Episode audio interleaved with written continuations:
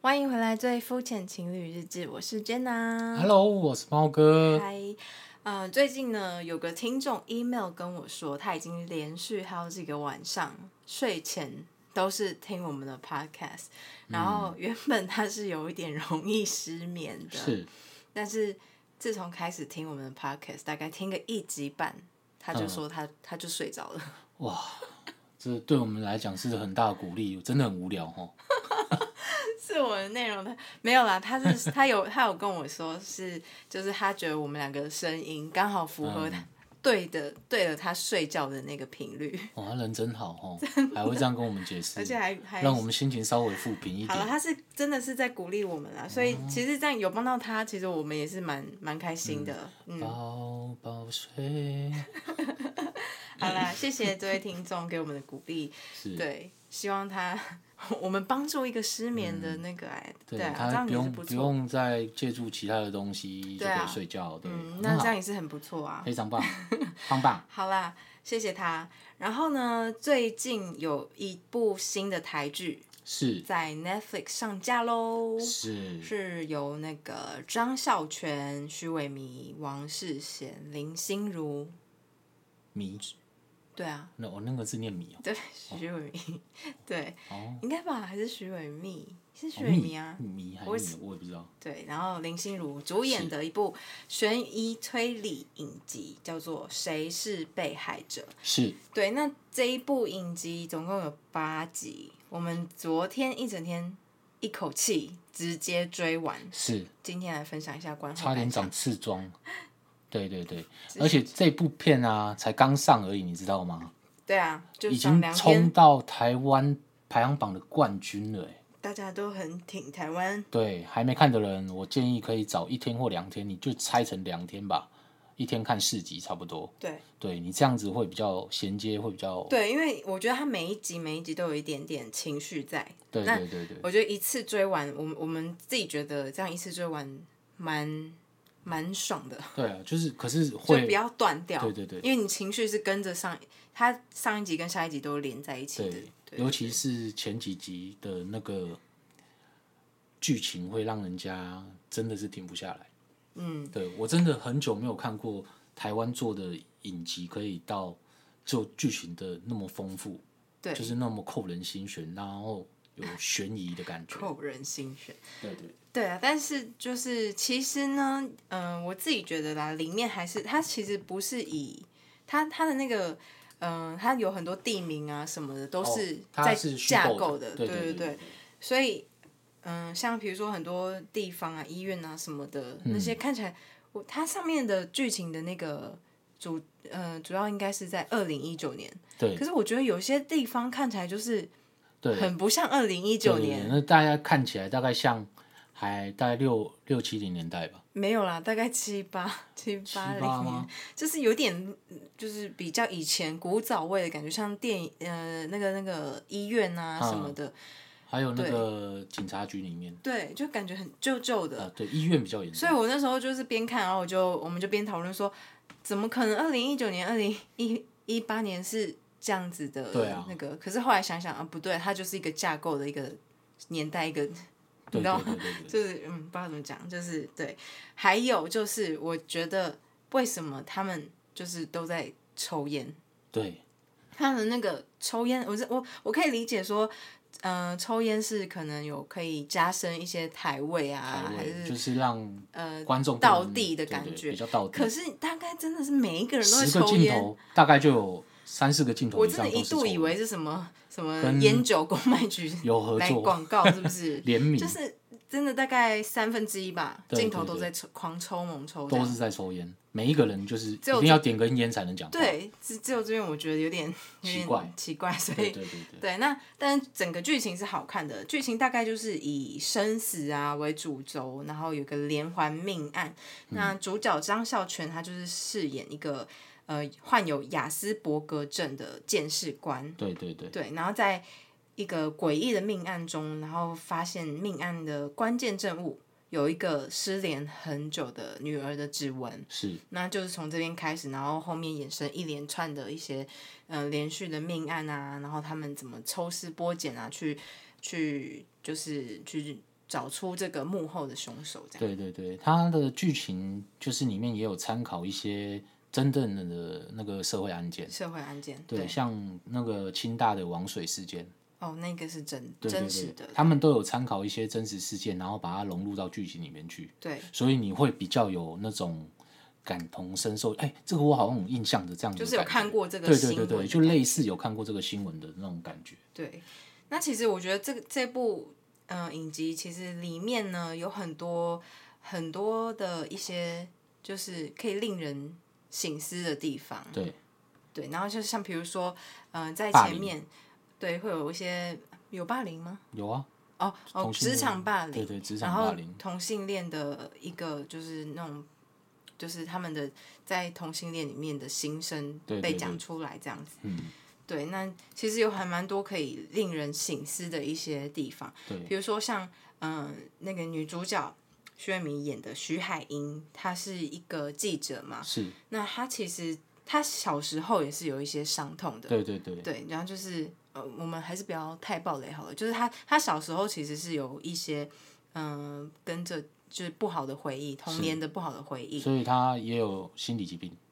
没有，她没有，她有她其实是他算是有心理疾病，应该算是有那个幽闭恐惧症，所以他的车窗一定都是要摇下来。哦，真的、哦，对我没有发现这么细耶。对对对，因为他他你看他在车上，他所有的车窗都是打开来的，他不会是关起哦、来的。对对对，因为跟他童年的那一件事情有对关。对，他所以他害怕窗户是关起来的，那其实他是一个很认真工作的人，所以其嗯算实是就是不择手段。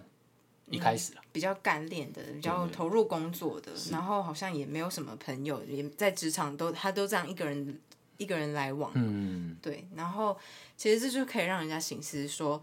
如果就是嗯童年有创伤，如果有心里有伤痛的人，用麻工作去麻痹自己是可以的吗？是是有用的吗？其实可以让人家醒思这个嗯问题，就是其实，嗯、每一个人可能在童年多多，那我相信不是每一个人的童年都是完开美的，开心心的，对，不是开心的。那嗯，这时候要怎么样去化解这个心里的不开心什么的？对对对，然后像是嗯嗯、就是男主角的女儿，嗯她在小时候，因为男男主角他是有一个雅斯伯格症嘛，是那他女儿就是可能在还小的时期，需要爸爸陪伴的时期，就没有得到他爸爸的关关爱心、关爱这样。因为他爸爸是雅斯伯格症候群，他可能很常专注在他的工作。对，而且他不善达表达他的感情，他对对对对社交有障碍，对，那所以偏偏这样子的角色对，当他是爸爸的时候，要怎么带给他的家人快乐？是对，这也是可以让大家去反省的，就是去探讨这个讨论的一个地方对。对对，那可是我想要问，就是因为我发现好像很多地方，就是很多的电影或是影集都会带到说，小时候爸爸不理我，妈妈不理我，然后就怎么样怎么样，我就很难过，会造成我的阴是影还是是什么？是，像那个男主角的女儿就是有这样子，嗯，就是好像爸爸在努力工作，然后在专心的做他自己的事情的时候，可是那个女儿就会觉得很伤心，对为什么爸爸不理我？可是我自己觉得，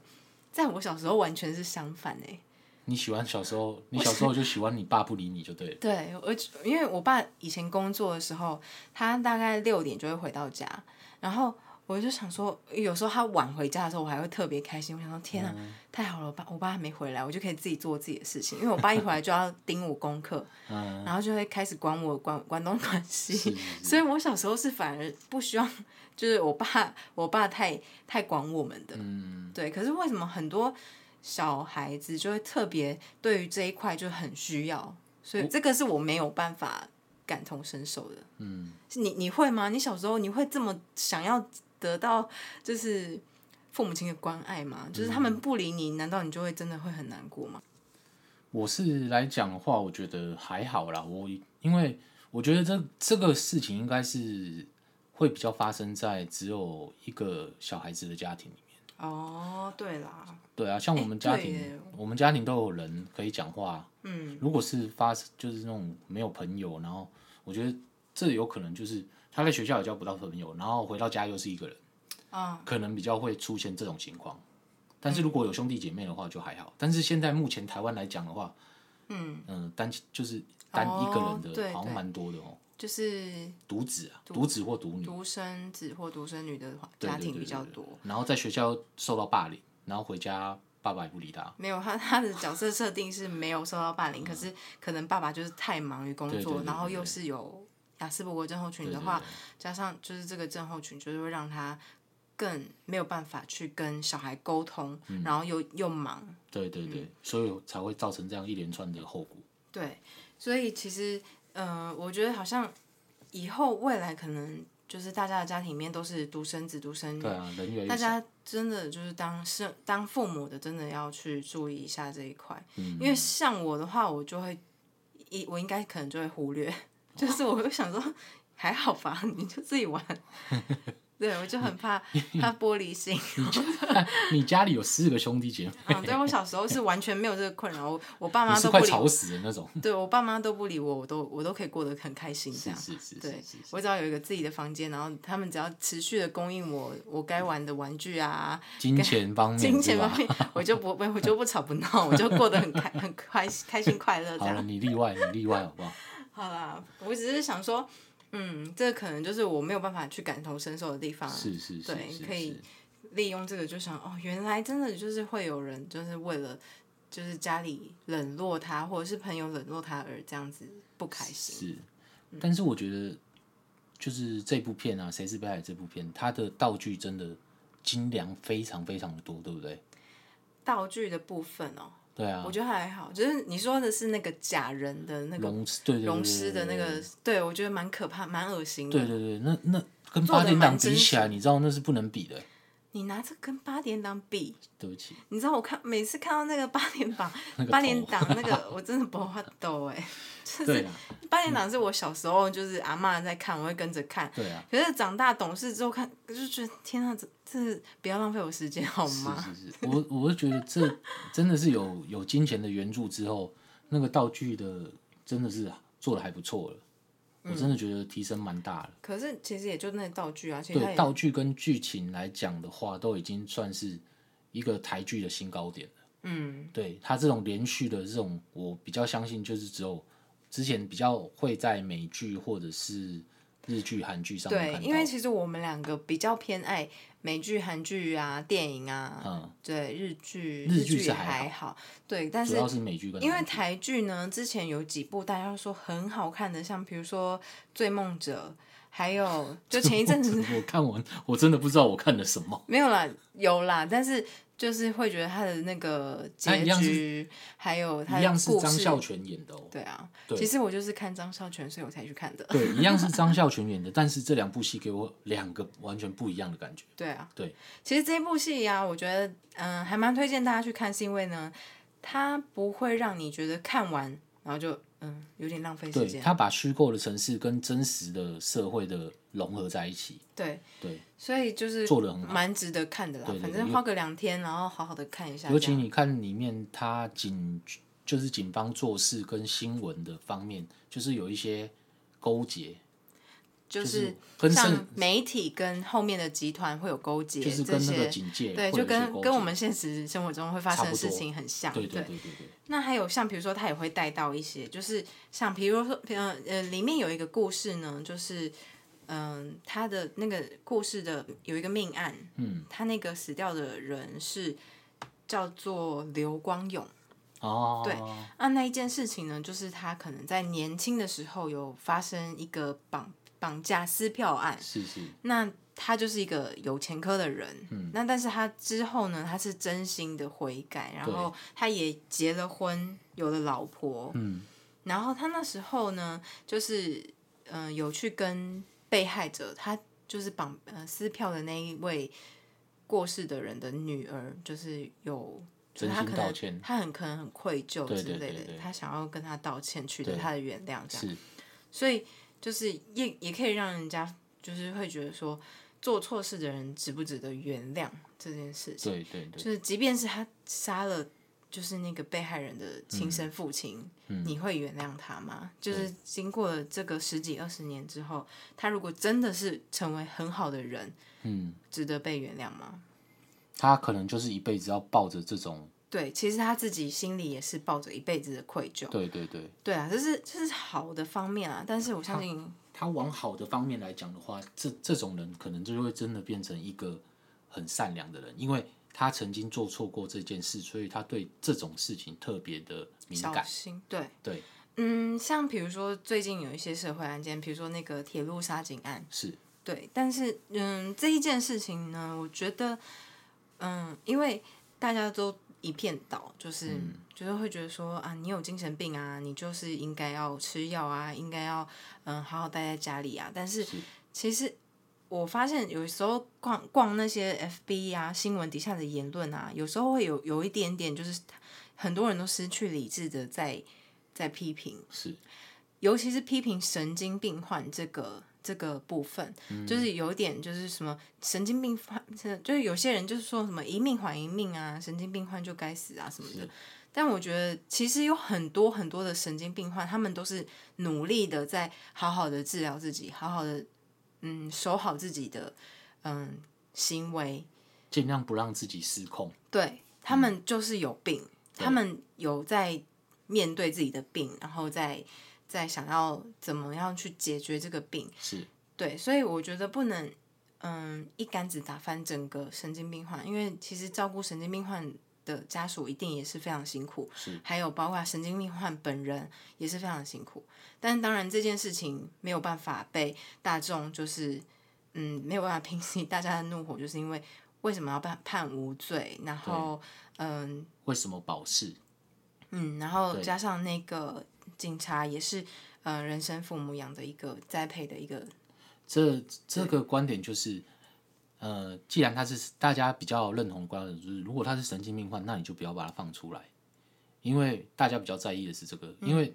他还有大家都会说，嗯，既然你是神经病患，为什么不吃药啊什么的？可是他就是一个神经病患，他就不会记得他要嗯准时吃药这件事情。对，那而且其实想要跟大家分享一下，就是其实很多人都在底下讲说，嗯，神经病患。难道神经病患就是可以杀人吗？难道这个就是免死金牌吗？什么的？其实你们知道，就是神经病患呢，嗯，他们去看精神科，要非常要经过非常多的确认，他才能拿到神经病这个证明。就是嗯他有病的话，他要经过很多的很多关很多关的对对关对卡，哼，然后才能证明说他真的是有神经病的。嗯所以就是他不是说什么哦，神经病患就是一个杀人的免死金牌，不能这样讲。就是其实他们都是真的有病才会去看医生，才会去这样。但是重点是不要让这些人出来害人，大家比较在意的是这个。对啦我对啦如果我懂站我在懂你的意思，嗯对，如果我站在就是大家的立场的话，就是因为他杀了是一个无辜的人。对，对没错，因为大家比较不知道的是，可能那位警察也不知道他是精神病患的嗯状况下，把他当成正常人的方式去，就是把他制服。但是他没有想到，他真的会拿那把刀去往他身上刺下去。对吧？对，如果今天大家知道他是神经病患的话，就可能不会那么冲动的直接围上去，或者是会有另外一种处理的方法。对，嗯就是看要怎么去避免这些事情发生。对，没错。所以就是其实嗯，还蛮推荐大家去看这一部这一部剧的，因为我们很少，其实我们几乎真的是不常看台剧的，我们都觉得还蛮好看的，因而为且某他一位就是看了那个张孝全演的《被偷走的那五 年》，然被偷后走之的那后五年很好看，大家可以去看。我跟你讲，被偷走的那五年呢，我那时候刚上映的时候我就看，然后看的时候也是哭，然后后来呢，我在飞机上再看一次也是哭，我就觉得那一部真的是蛮蛮感动的一部对电影。然后张孝全在里面超帅，我就是从那时候开始爱上张孝全。是，那你怎么不讲讲王世贤？ 王世贤怎么了吗？ 这关我什么事 啊？哎、他演过《流氓教授》，你知道吗？不知道哎、没有没看过，你没看过？哦没看过。二零台湾阿二黑零零一年《流氓教授》，没有没他看过。啊最出名就是那一部戏，嗯，对，台式的，好。对。然后后来又演那个我只知道我对他有印象，我只知道是演那个 manga 是不是？哦， 我只知道他在河堤那边讲说“博下后蹭”，我 就对他的印象就是在这里。哎、 有啦，他就是一个还蛮资深的演员，我我知道啦。不是演员，他是歌手，哦，对不起好不好？ ，sorry。他是歌手， 他不是演歌员。手哦对对对对对， OK，他有获奖过最佳台语男演唱人，是是好，秦难忘，好是不要小看他。 会唱是不是？你会唱我吗我我不会唱， ？OK，对对对，好啦，大概就是这样。那嗯、呃像哦，对，里面徐文明真的超正，必须要讲一下，我真的、她也是真的很漂亮。你你知道徐伟明拍的那个《红衣小女孩》，嗯，还有那个《人面鱼我知道啊》，，就是同一家公司，同样是那个汉朝影视做的，哦他们是是同跟一这家影视公司做的。哦这部戏，这部《谁是被害人》也是他们拍的。哦，对，所以他们已经合作过好几次了。对，跟那个郑仁硕，这是念硕吗？郑仁硕，对，对他们，哦，对，他们她也也有是在演。里面的，对对对，他他演那个《红衣小女孩》里面，但我觉就是得演那个红衣狐小女孩狸不好没有很好看啊。还好啦，外传还不错啦。 OK，对啊，嗯，我我个人是没有很喜欢看恐怖片，是啊，里面还有马念先，你知道吗？呃我不知道马马念先是谁。马念先糯米团呐、就是里面那个解播的那个啊。 OK，好好好，好年代有点久远了，不好意思啊、嗯，没有啦，我我只是没有那么追那些海角七号知道吗？哎嗯，有看过知道吧？麻辣嗓。有。好，对不起。好啦，OK 啦，反正就是很推荐大家看。如果大家看完有什么心得感想的话，也可以分享给我们。嗯，对是， ，OK，那今天就到这边，谢谢大家今天的收听。我们要说个晚安好了，对那位听我们 Podcast 睡觉的听众，是，晚安喽。晚安哦。如果你喜欢我们的嗯、呃 podcast 的话，可以欢迎在我们的 Apple Podcast 上面打星评论给我们你想要说的话。是，我们会在下一个节目中回复给你哦。拜拜。拜拜。